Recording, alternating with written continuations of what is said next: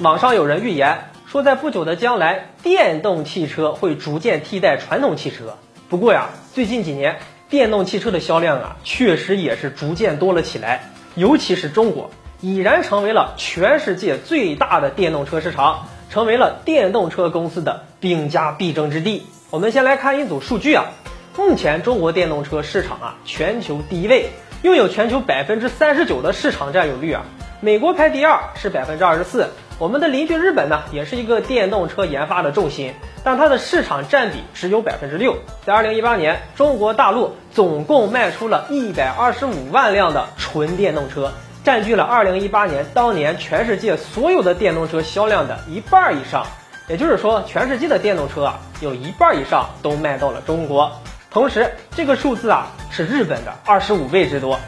所以，中国市场就是电动车现在。最重要的一个竞争市场，呃，电动车啊是未来的趋势，这个趋势目前在中国可谓是如火如荼的发展当中。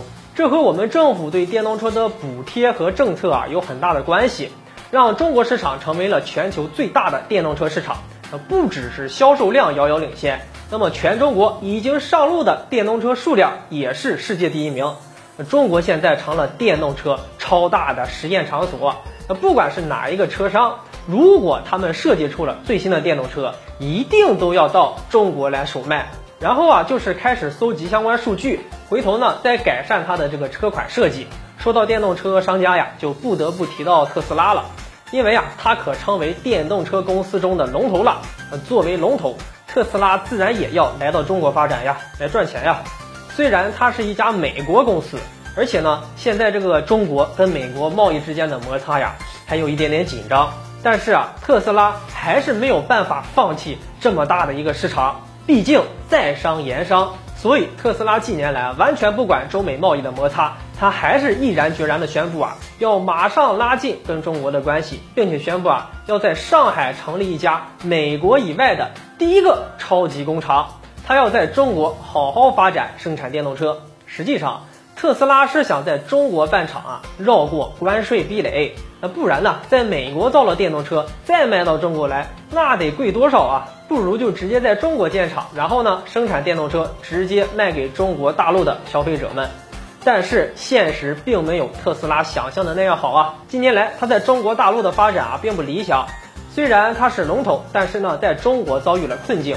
首先，不得不说，虽然我国对电动车有非常多的相关的补贴措施。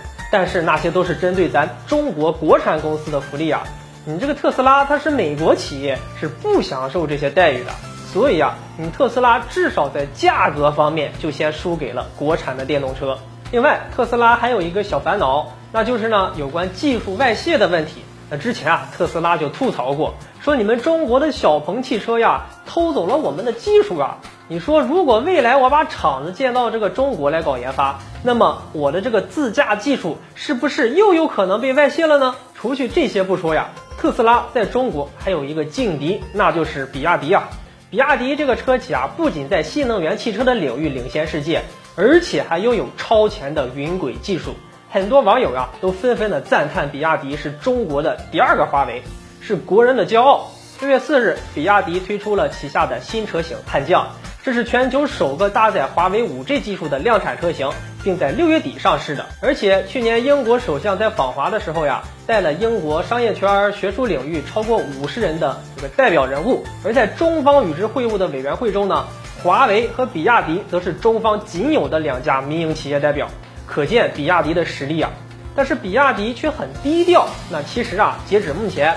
英国纯电动大巴市场呢，比亚迪就占据了一半以上，排名第一。在伦敦，这个市场份额更是超过百分之九十。早在二零一二年，比亚迪纯电动大巴就正式获得了欧盟整车认证，拿到了进入欧盟国家的入场券和无限制自由销售权。如今，比亚迪电动车已经穿梭在阿姆斯特丹、都灵、哥本哈根、奥斯陆、马德里等六十多个欧洲主要城市。如今呀。比亚迪纯电动大客车呢它的销量连续四年全球第一。到现在为止啊比亚迪已经向全球合作方交付各类纯电动客车超过三点五万辆。除了英国外啊在日本美国等数十个海外市场啊硕果累累。在中国那就更不用提了那还有国家额外的补贴政策呢。那不知道大家觉得比亚迪电动车和特斯拉电动车谁更厉害呢？那未来你会购买电动车吗？欢迎留言评论下期节目再见。